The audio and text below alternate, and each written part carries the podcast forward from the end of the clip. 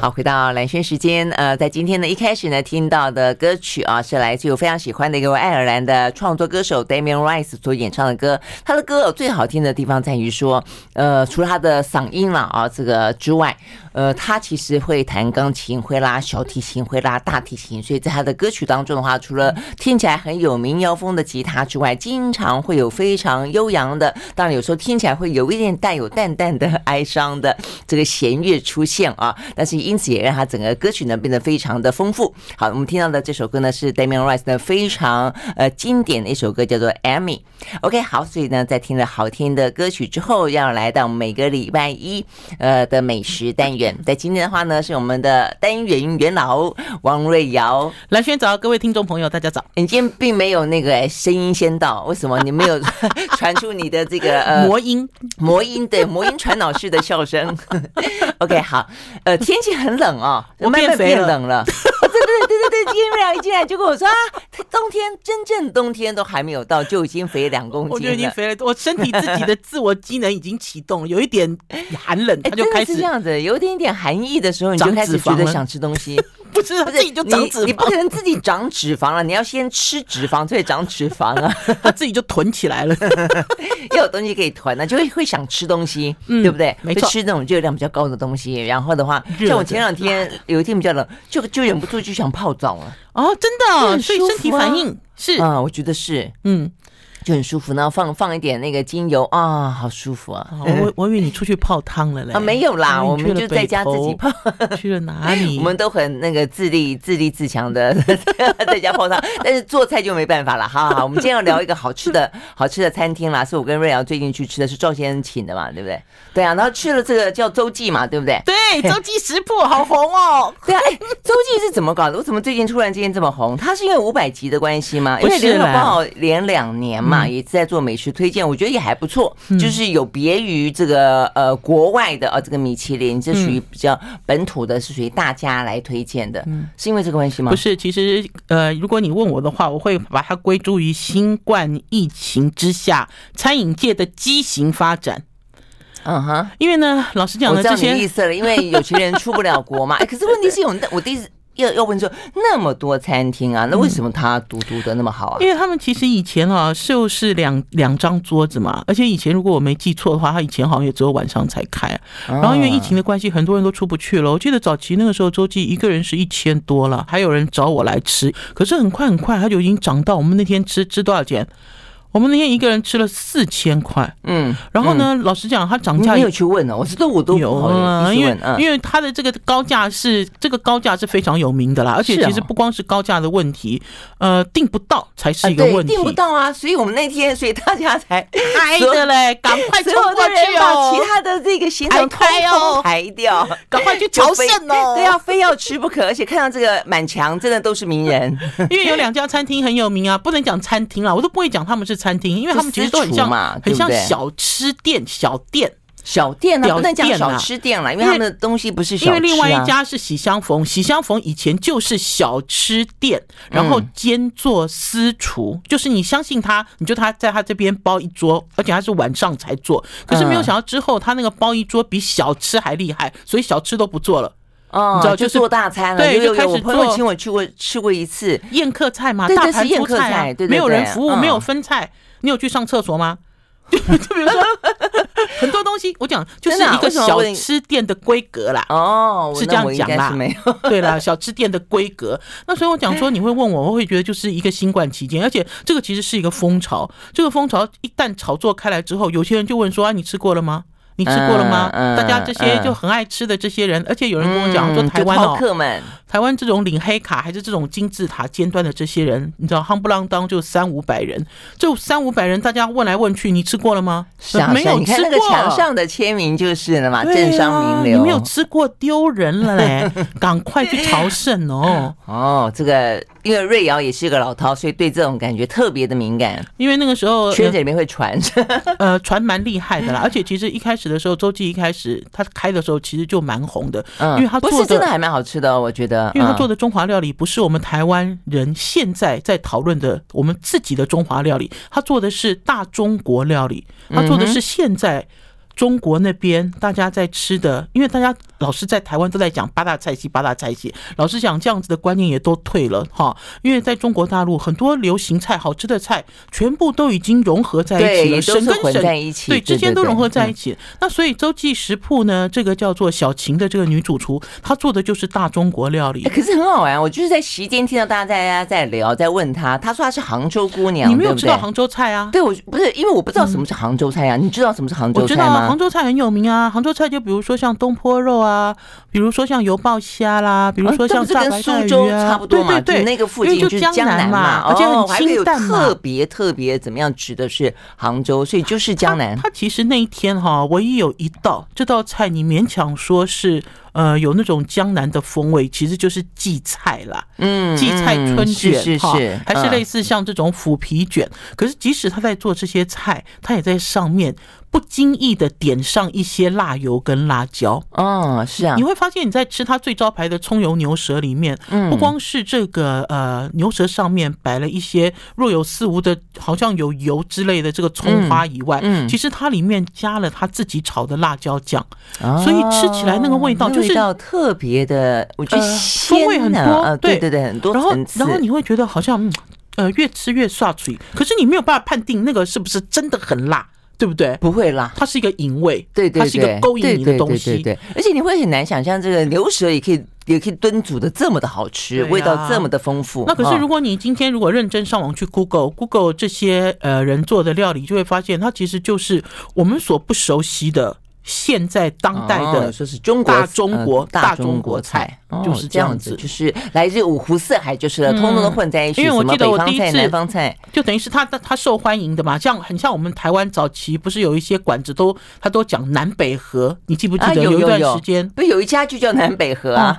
我以前在自立早报的时候，他在新生南路上嘛。对啊，啊有一段时间，大家有没有发现？当我们在台湾，其实那我也是很早很早以前了，在一九四九年的时候，一些中国大陆的。厨师跟着国民政府来到台湾，他们或许一开始做很正宗的菜，比如说川菜啊，哈，比如说是呃上海菜啦，哈，广东菜。可是慢慢慢慢发现，呃，他们会出现一个项目叫南北合，就是就是把好卖的就合起来了，对，就好卖的 好吃的。嗯，你知道他自己就把它混在一起。那我觉得中国目前为止，就它发展到现在，我们其实，在台湾一直都在追逐。就像刚才兰萱我说，杭州菜是什么？哦，就炸响铃啊，呃，什么神仙鸭啊，哈之类的东西。搞不好我们印象里还有什么龙井虾仁啊？我们印象里其实都陷入在一种传统、很地域式的传统的一个所谓你认知的这种八大还是十六大、三十二大的这种。中华料理的菜系里面，我们还在这里面追逐。可是你反观这些陆配来到台湾，他们所做的料理好自由哦，好丰富哦。这这倒真的是有没有？你说他是杭州来的哈？杭州来的真的吗？怎么我怎么都没有吃到杭州菜呢？是不是？你就有一个这样子的问号在里面。对，尤其是我觉得像是最近这些年花椒用的。好自由，好广泛，嗯、对不对？你如果把它认定说花椒就是川菜，还是广东人，对不对？啊，好，我们休息再回来那。所以到底呢，呃，什么样子的菜，呃，让这个周记呢，大家呢这样的趋之若鹜？马上回来。I like 好，回到蓝轩时间，继续和王瑞瑶来聊好吃的。尤其呢，开始呢渐渐凉了啊，所以呢凉的话呢，通常来讲啦，秋凉第一个会想到蟹啊，所以有机会我们可以再来聊聊蟹。你最你今年吃了蟹了吗？还没有，不过我很快。你想不想吃啊？我要去吃大闸蟹喽！哦，OK OK，我要跟，我要跟，我要跟。你看那个王瑞瑶的眼睛，整个 笑到眼睛眯成两条线。OK，好，所以呢，第一个秋凉会想到蟹，第二个的话呢，秋凉真的会想要吃一些比较 呃油脂。含量高一点，或者比较呃热量高一点，但总而言之啊，就会想吃东西。我觉得这真的是呃人身体很奇怪的啊这个机转。好，我们刚刚讲到从我们吃了这个周记啊，那周记的话呢，它最有名的一个就是桂。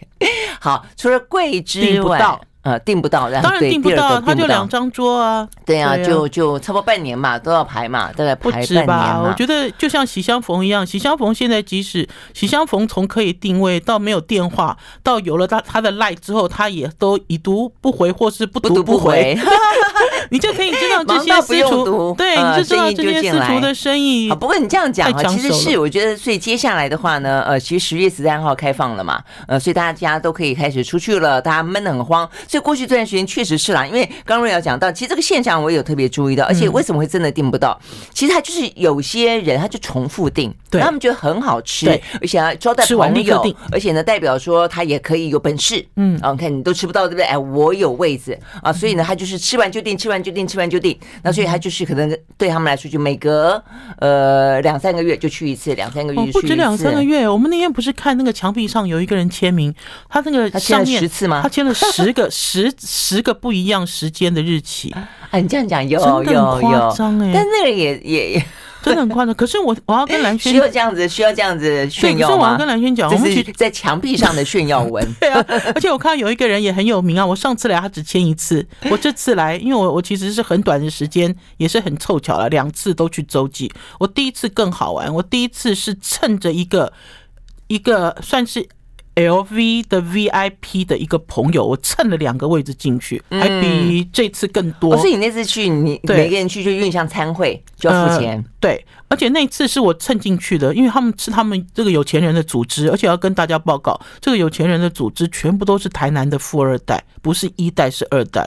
我都跟这个二三十岁的小孩子，然后他们有的还拉着行李箱专门跑来吃周记。很夸张哎，然后我那个时候就忽然间想到，我们是在讲说，我们吃到这个中式桌菜。我要跟大家强调，它不是套餐哦，因为它都是大盘出菜。对对对，我们吃这个中式桌菜，一个人付了四张小朋友。可是就像蓝轩讲的，这些呃经常在吃好吃的人，四张小朋友他也可以付给日本料理店，对不对？也可以付给法国餐厅、法式餐厅，也可以去付给一些这种创意料理。所以，但对他们来讲是没差的，对不对？嗯。可是就我而言，我会觉得说啊。这个不是在饭店里，对不对？然后他也不是做这种很高档食材的东西，然后可是他要这样子的要价。老实讲，我第一次去的时候，我我我跟宝师傅两个人有稍微咬一下，咬咬一下嘴唇。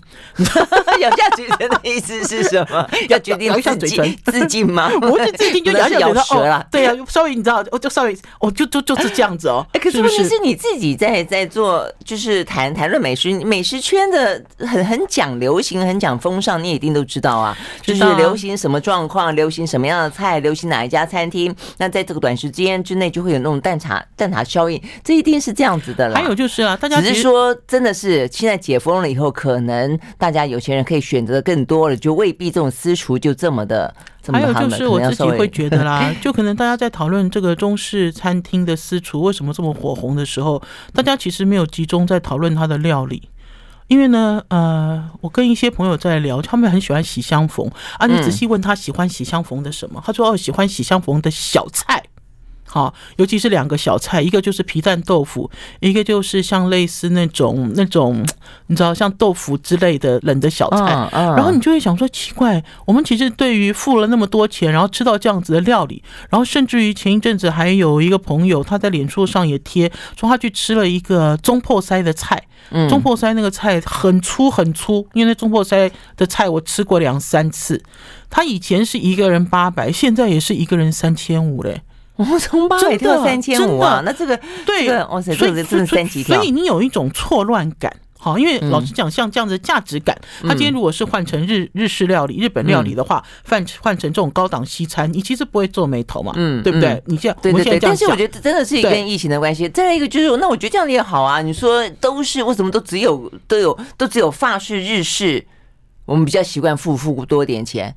对不对？你说那种中破三也也付那么贵，如果他做得好，我觉得也很棒啊。好吧，那我现在问你，如果你自己去洲际，你要付四张小朋友吗？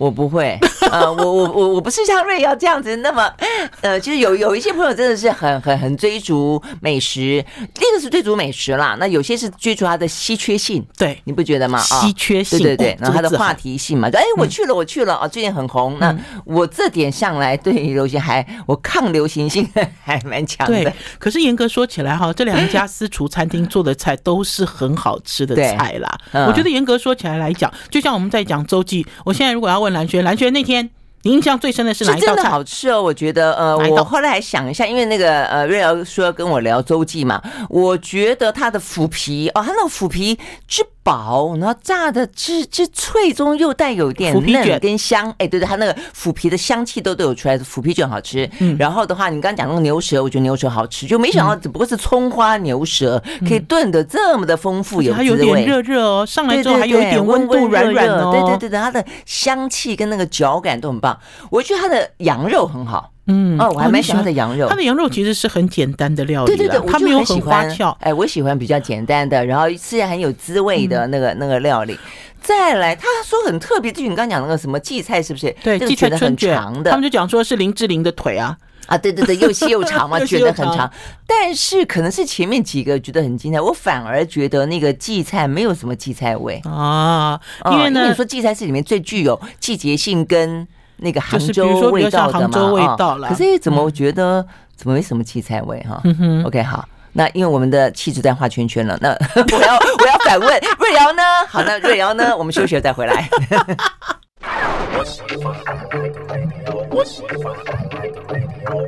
好，回到蓝轩时间，继续和王瑞瑶来聊呢。这我们刚刚讲到的这个洲际食谱啦，哦，所以你喜欢哪几道菜？我其实洲际去了两次了，第一次是我自己付钱，第二次是人家请啊。呃，我我其实两次的菜有一点差异啊，这样子吗？对啊，因为我第一次去的时候，他给我吃了三公斤重的烟熏大白肠，哇，呃，烟熏鲳鱼啦，我不能讲白鲳，因为有的人会认为白鲳跟。你这样讲，对，那一天的那个鳕鱼是原血，鳕鱼好大，对，我们那天吃的是原血，然后还有又大又厚。还有我那天去的时候呢，他给我吃了一个叫做麻辣鲍鱼。他那个麻辣鲍鱼上来的时候，我忽然间想到了，其实现在中国大陆有一个东西非常流行，叫酸辣粉。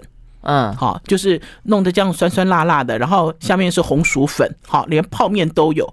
呃，连李子柒都有，什么都有的这种，它其实就是类似做了一个像这样的酸辣粉，然后里面放鲍鱼进去啊啊！所以当我吃到这道菜的时候，我立刻就联想到我们台湾的鹅阿米刷。台湾的鹅阿米刷最最近这几年也是一样啊，有人在里面。不放大肠啊，也不放鹅啊，开始放龙虾、虾子、螃蟹，好透呃透抽哦，各式各样的东西，其实是一样的啊。就它的这样子哦，对，基础其实是一样，可是它在里面丢什么料，越越高档。对，丢什么料啊？我觉得这个其实是一致的。然后最重要的就是，我那天吃到了，就我第一次吃到周记，我就破解了它的方式了。为什么呢？因为在很多很多年前，在台北有一家有名的私厨，也是一家很有名的私厨，可是没有那么高档。叫做芬兰家厨，我不知道蓝轩有没有吃过。我知道，就在松江路附近嘛。一个女主厨，嗯，那个时候我去吃她的菜哦，我记得她有一道菜就是那种鲑鱼丁炒的好好吃哦。是，因为我不喜欢鲑鱼，然后我就问她，哎，那要熟门熟路的才摸得到哎。对，然后那个女主厨啊，那女主厨其实拽拽酷酷的，那个女主厨就告诉我，她都是不藏私，她就告诉我，她说啊，你炒菜的时候每一道菜都加一点辣椒酱就好吃了。真的、啊、对，嗯，那所以，我当我在吃这个呃周记食铺小琴的菜的时候，我就知道，嗯，怎么都有一个辣辣，而且你看得到辣椒酱红红点点，哦、嗯嗯、啊啊，所以我那个时候吃了几道菜之后，我就发现啊，它其实就是用这样子的方式，让每一道料理都变得好吃。嗯，可是你不会吃到它的辣味，就像你讲的腐皮卷，腐皮卷，所有的人拿完了腐皮卷之后，盘底是一层红油。嗯，它盘底哦，你知道，就有一层红红的油在上面，就是它这个腐皮卷炸完之后，它就你知道，来一点点辣，来一点点去点去提点。那可是因为本身辣椒就有它的风味，那如果他今天他炒的辣椒酱里面又加了一些东西，对不对？你就有一些发酵的味道，有一些沉香啊，有一些什么东西的，对，它就非常好吃。可是我我其实不能够这样子来讲周记食谱，因为老实说，它的这个功力也很好。我其实很喜欢它的那个。呃，花雕原蹄就是我们讲，就是烧猪肘子。你看我的手，有有 有没有？就这只肘子，那天鲍鱼是在肘子里呀，你记不记得？我们没吃这道啊。有啦，我们有吃，因为我吃到的就是那个蹄膀烧黄豆而已。我们那天吃的是蹄膀烧黄豆，还加了鲍鱼。他那天把鲍鱼加在。蹄旁就是这肘子里呀、啊，你记不？一大只手有没有？一大只猪手，有有有有有，那次吃太多，你这样讲没错没错。那因为我特别爱吃猪脚啊。那天你知道，大家其实那天我看到那个若泉哦，呃，因为那天一起吃饭的有人好瘦，哦，吴 若泉就是很瘦的人，可是我就看到吴若泉哦，这个猪手拿了两次。嗯，好啊，你就知道它一定肯定是很好吃这样子。那所以我会认为说，或许大家会认为说，这个猪手哈，就是肘子，就红烧肘子，这个也是很普通的菜。可是大家能够想想到，你上次吃红烧猪手是什么时候？红烧肘子。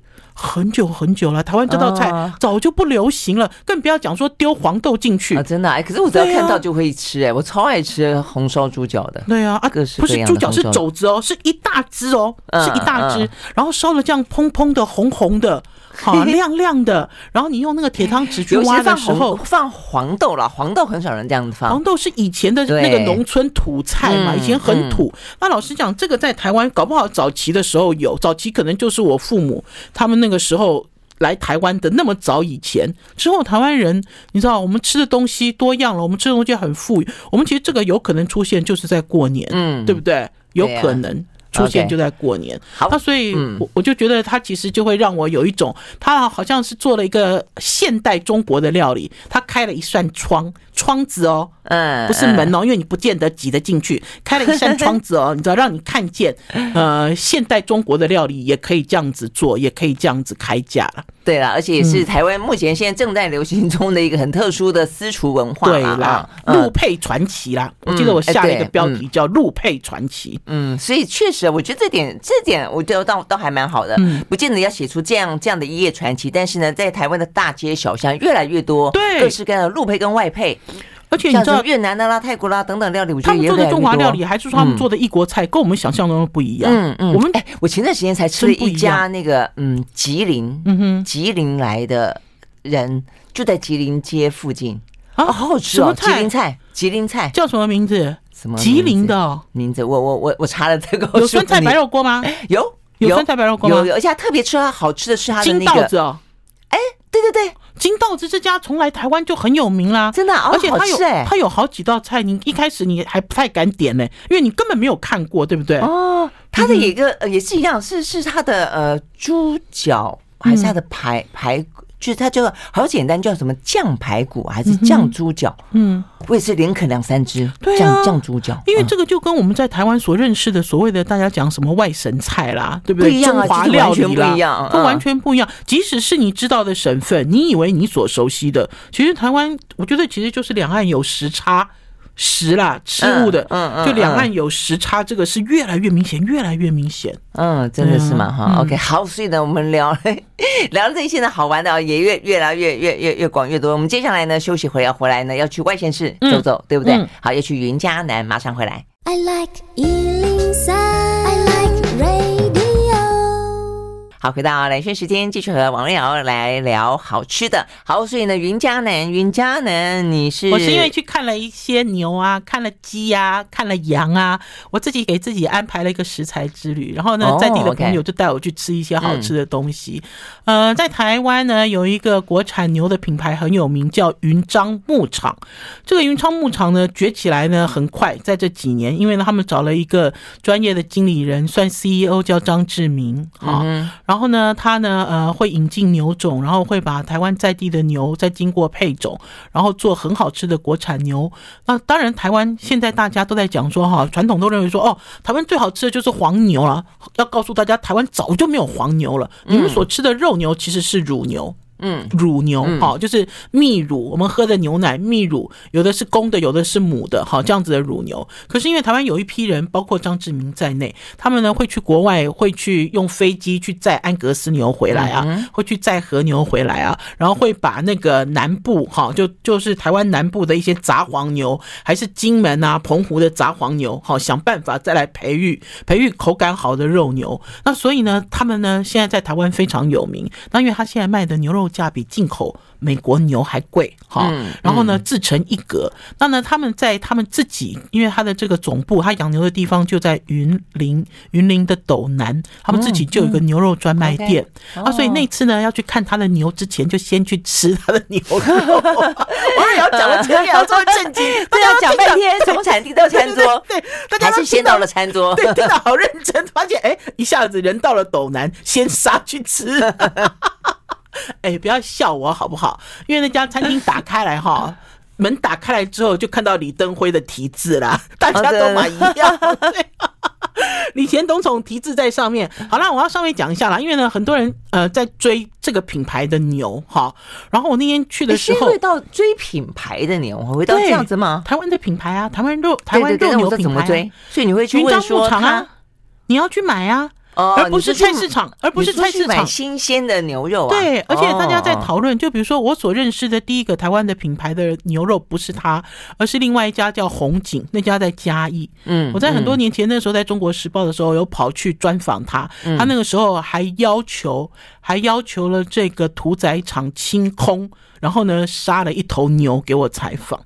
哇，真的很夸张哦！你知道，就等于是我从头对我从头到尾看到一头牛要怎么样屠宰跟分切。我记得那一次，然后那一次那个屠宰场哈，不是那时候那个屠宰场听到我要下来哦，前几天就开始打扫整理，因为呢，老实讲，真正的屠宰场，嗯。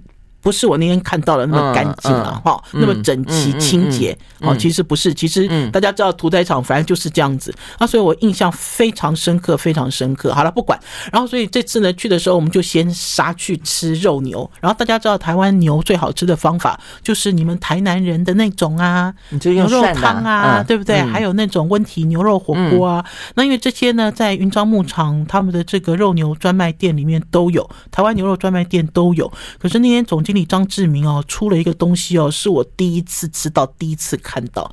你看，我都第一次吃。你有吃过 roast beef 吗？就是去五星级大饭店吃自助餐的那一条，嗯，有吗？嗯。对不对？他们通常就会在现场切嘛，一大片大片牛肉啊。嗯，你吃这一条啊，如果吃到是进口的话，哈，其实就就算不错了。对，其实就算差不多，因为都是用进口的。我那天去到了他们的专卖店，他给我用的是台湾牛的炉烤牛肉，而且他烤了两条，一条是乐眼，一条是菲力。嗯哼，我好久没有吃到菲力的炉烤了。然后根本不可能吃到这样子的部位，因为我刚才有讲哈，因为这是台湾的一个很知名的肉牛品牌，台湾的一些名厨哈，高级餐厅他们都指定要这个好的部位，就是西餐好的部位。通常都不会被拿去做牛排吗？对对，没错，而且是西餐，就是这种这种讲究在地食材。嗯，那所以他卖的比进口还贵。可是他那天呢，就做了两条给我吃啊，我感动到我说天啊，我怎么可能在？在云林，我怎么可能在云林，在斗南？好，你知道吃到这两条。可是我之后听到的故事更感动。他说，因为教他做这两条 roast beef 的人是嫁到嫁到云林的英国媳妇儿。嗯，因为呢，老实讲，roast beef 的这个菜是英国的料理。嗯，他们呢，反正就是像是全家团聚的时候，就会做这样子整条嘛，卤烤的牛肉，好，然后有蘸酱，有什么有配菜之类的，然后就他就张志明就说这是英国英国媳妇儿教的，所以他的这个做法还有他这个配方，没有就很正统啊，很正统，非常正统。而且你或许你会认为说台湾牛好像跟外国牛比起来，卡散比较瘦，对不对？外国人很会育肥啊，好，尤其是不管是美国人、澳洲人啊、日本人啊，都很会养牛。对啊，所以现在我感觉我们台湾的肉好像比较偏硬啊。对，会偏硬，然后你会觉得好像油没有长在里面。可是要告诉听众朋友的是，这两块做成炉烤之后，我觉得很好吃，不但是很好吃，我觉得很甜。他们其实有所谓的，应该是讲说他吃什么饲料，吃什么东西，哈，他其实会反映在他的肉里面。嗯，好，那这就是之后我们吃完之后就赶快杀去他的牧场看。所以你有。问吗？我们的牛吃什么？哎，我这我其实一不小心撞见了，因为老实讲，现在是新冠，他们也不开放参观，是我一直撸一直撸。嗯，因为我想，我都人都来到这里，你不让我看到活的，只给我吃肉，我觉得我对不起我自己，你也对不起牛。我要做功课嘛，不是吗？不是要做功课吗？是啊，啊，所以我就闯进了他的牧场里啊，就发现刚刚好有人运饲料来啊，嗯，那个饲料热热的还冒烟呢。然然后对，然后张志明很妙，张志明就说：“你猜这是什么？”我就噗嗤笑了出来。那个就是高粱酒糟啊，因为我在金门采访过。哦、OK，你所以你知道。对，然后他吓了一跳，他完全骗不了你。对，他说你你怎么？就他说你怎么？然后我才知道，原来台湾牛也有吃高粱酒糟。哦、因为在很多年前呢，金门就一直在鼓吹，他说哦，金门的牛好厉害哦，金门的牛都吃了高粱酒糟。嗯，老实讲，在台湾也有在酿高粱酒。哎、嗯，等下我讲到酒要讲警语，对不对？酒后不开车，开车不喝酒，未满十八 岁禁不饮酒。我现在已经变成那个会被电到的猴子，电一下就要赶快有反应，这样 是啊，是这样。那问你吃了高粱酒之后的牛肉味道，这个就是像吃玉米。比方说，美国都吃玉米片，没有没有，这个就是我要讨论的问题啊！因为我记得我那年去金门吃，有了高粱酒糟，用高粱酒糟喂喂的牛，然后他们那个时候我记得味道最高是百分之七十，就饲料里面有七十都是酒糟，然后有然后有它是对照组嘛，然后有一个是喂三十的样子，嗯嗯，然后我记得我吃到那个七十的那个牛的时候，牛肉很水。很水，因为酒糟的本身，大家知道酒糟是什么？酒糟其实就是那个酒酿剩下来的那个剩下来的那个嘛。哎，可是它里面有酒味，对不对？所以我们的我们的牛都喝酒啊。我那天闻其实还，我那天闻就是很温暖，好哦。然后志明张志明这个总经理就跟我讲说，他说其实是比例的问题了，因为当然大家都知道吃黄豆。吃玉米当然头好壮壮，因为很营养啊。嗯，可是很贵呀、啊。对，酒糟酒糟其实是呃酿酒的废弃物。嗯，好，当初其实金门想要用这个来作为饲料，也是想要解决。嗯嗯嗯，嗯有点像是废物利用啦，对啦，废物利用黄金，对啊，废物利用的状况啊，所以我那天我其实就一不小心就闯进来，闯进去之后我就看到了他用酒糟，我其实很意外，意外的原因是因为我其实并没有感受到云樟牧场的牛有那种呃吃了很多酒糟的那样子的感受。嗯，嗯，那因为你仔细问他饲料的这件事，他也不会跟你讲得很清楚。是秘方哦，对，都是秘方。就像我跟你讲，我去到了那个嘉义的红景，他那个时候喂给他的是毛豆。跟青稞玉米，嗯，而且呢，它那个毛豆哈还是呃外销到日本等级毛豆的格外品，很好玩哦。就是他们会用台湾的农产品来饲养我们自己的肉牛，嗯，想办法来做啊。除了这个饲料之外，当然我还有品种。我那天还看到了和牛，而且看到了呃第二代。好，就是他们进了和牛之后，在台湾培育，然后想办法要做台湾自己的和牛。嗯，对，是哈。OK，好，所以呢，其实还有很多好玩的事情，我们休息再回来继续聊。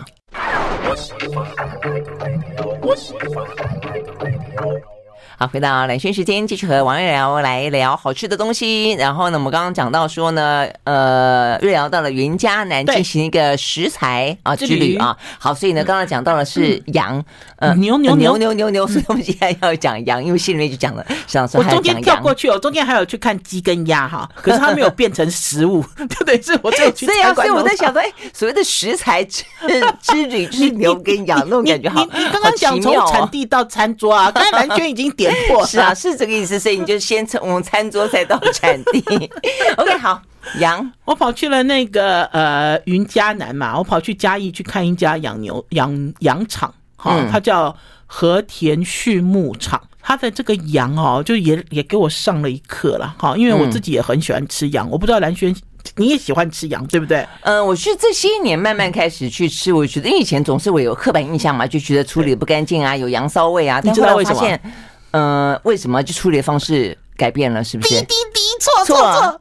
我去的时候才知道，我也是傻瓜瓜啊！我好喜欢吃羊，然后可是你会认为我们吃的羊肉都是那种山羊，对不对？嗯，黑色的，尤其大家都喜欢什么黑色的最补啊，黑色的最好。没有，台湾现在的肉羊哈，他们呢有肉羊的品种，它的那个样子长得很像兔子，因为耳朵很长，而且颜色也不是黑的。我会，我给你看照片，好可爱。然后呢，因为它这个肉羊，所以味道就不一样，是这个意思。呃，肉羊的公的当然有味道，母的就没有，而且他们专门挑的是处女羊。哦，对，所以我们吃的羊呢，都是这样一年以内的，然后是母的，完全没有味道。你吃到的羊没有腥味，没有骚味，其实并不是因为店家会处理哦，是这样。对，是因为它的品种。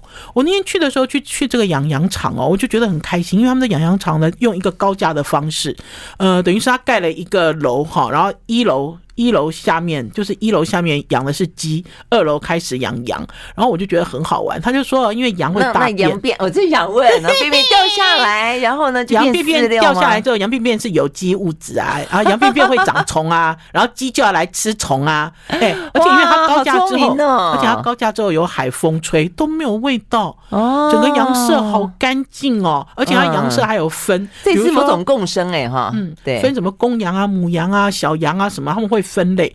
然后呢，他还给我们吃羊的饲料，又来了。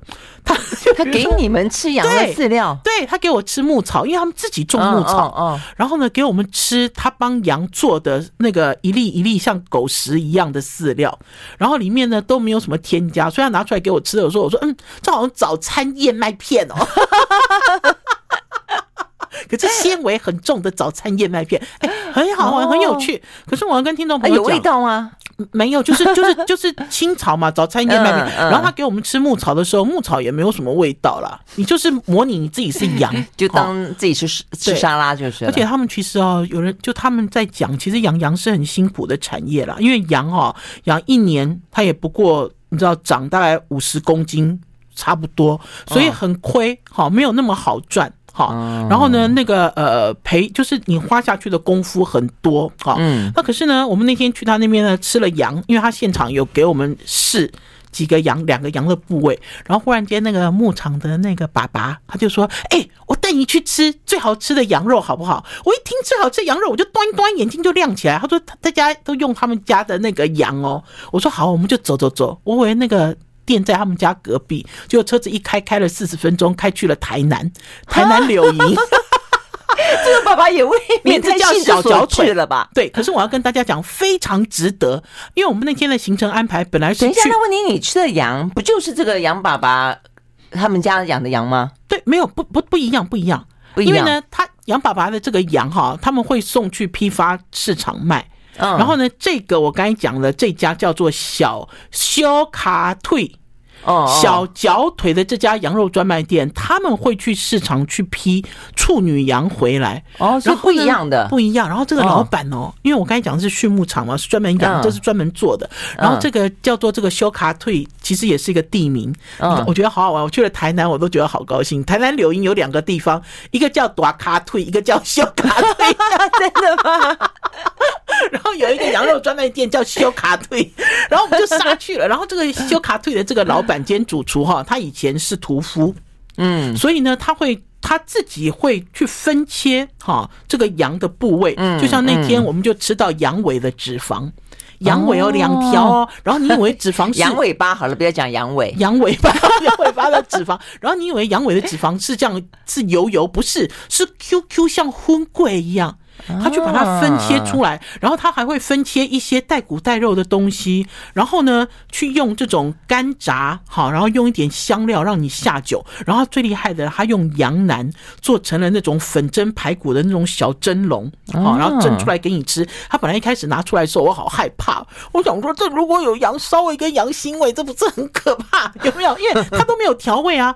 就这样白白的，这样羊腩就这样去蒸哦，切片蒸，就拿出来之后，哇，好香，好好吃，根本就不像是在吃羊。然后讨论到最后才发现，原来我们这些卖羊的这些专业的店家，老早老早就已经锁定在用处女羊。所以你印象中什么羊骚啊、羊膻啊，你知道这些都没有。而且我们从头到尾吃的这一顿料理，它没有一道用沙茶。嗯，这个很厉害哦，因为你讲到羊就会等于联想到沙茶，是因为它味道重，以前要盖盖过去嘛。没有一道菜用沙茶。对，所以我们就在讲说，为什么我说一开始吃那个邹记，我觉得它那个呃羊肉蛮好吃，因为它用清炖的，我就觉得清炖的羊，你反而可以吃到它的这个鲜甜。邹记的羊也没有味道，啊，也没有骚味，也没有膻味，都没有。嗯嗯，厉害。哎，不过你刚刚讲的那个尾巴哈，其实，哎，我觉得我现在开始对于那种什么猪的尾 巴、牛的尾巴，对不对？哎，我很感兴趣，因为我后来发现，那是胶质，对胶质，而且它的肉觉得就像你刚刚形容的，它都是特别的 Q。而且它的肉长在骨头里，对，我在想，是因为他们这些，他们常摇来摇去，要对对，要赶蚊子啊，赶苍蝇呢？他的他的动作，如果大家有看到蓝轩，蓝轩现在该两只手像尾巴一样摇来摆去，对啊，而且它的尾巴其实一直在动啊，所以运动量很大。只要是动物的运动量大的部位，就会比较 Q 弹有有嚼劲，对不对？而且也没有那么多油脂。对呀。然后我自己我自己是很佩服了，因为我自己喜欢吃羊肉，可是我从来没有说碰到了在台湾居然是屠夫转业做厨师。然后呢，他就是因为有他这样子的专业，他自己可以买半屠体的羊回来，然后呢做各式各样的羊肉。因为我们那次是临时杀下去的，然后呢。没，我们没有预定，所以这个老板呢就拿照片给我们看，说：“哎，我还有什么黄金羊腿啊，我还有什么贵妃羊啊，哎，我还有什么肉粽羊啊 之类。”他跟我们讲了好多哦，哦，所以我们当然那天也有吃清涮的羊肉，嗯，清涮的羊肉更不用讲，清涮羊肉就鲜甜，对，就很好吃了。好，更不要讲他把这些羊做成料理，那我就觉得高手真的是在民间，你都没有想到，对。而且每这家就叫做你说那什么修卡腿啊，修卡腿，它的店名就叫修卡腿，可爱的名字，小脚腿。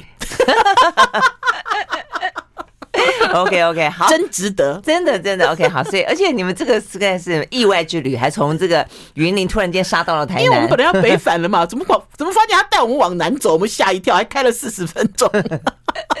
好，所以呢，还是一样，我觉得秋天是一个非常适合出游的呃这个季节哦。所以呢，也就是可以开着车，或者是说跑到外县市去啊，边吃边玩，一定是很快乐。好，感谢谢王瑞瑶，谢谢，拜拜。